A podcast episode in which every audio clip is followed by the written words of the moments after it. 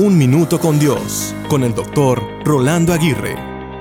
El legendario boxeador Muhammad Ali dijo, no cuentes los días, haz que los días cuenten.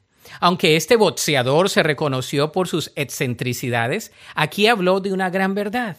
El hacer que los días cuenten debe ser nuestro gran desafío y nuestra grata responsabilidad, porque encontramos significado en la vida al crearlo intencionalmente día tras día.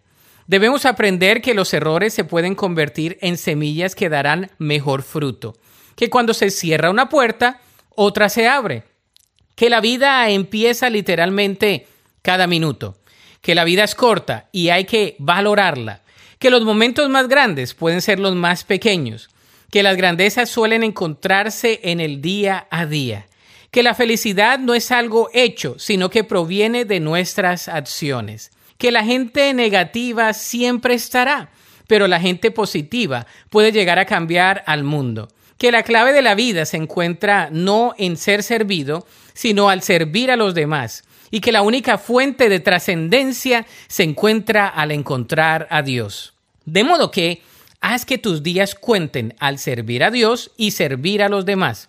Recuerda que nadie que haya dado lo mejor de sí mismo al final de su vida lo ha lamentado, pero sí lo han hecho aquellos que no lo han dado todo. Así que da lo mejor de ti y haz que tu vida cuente. La Biblia dice en el Salmo 31:15, en tu mano están mis tiempos. Para escuchar episodios anteriores, visita unminutocondios.org.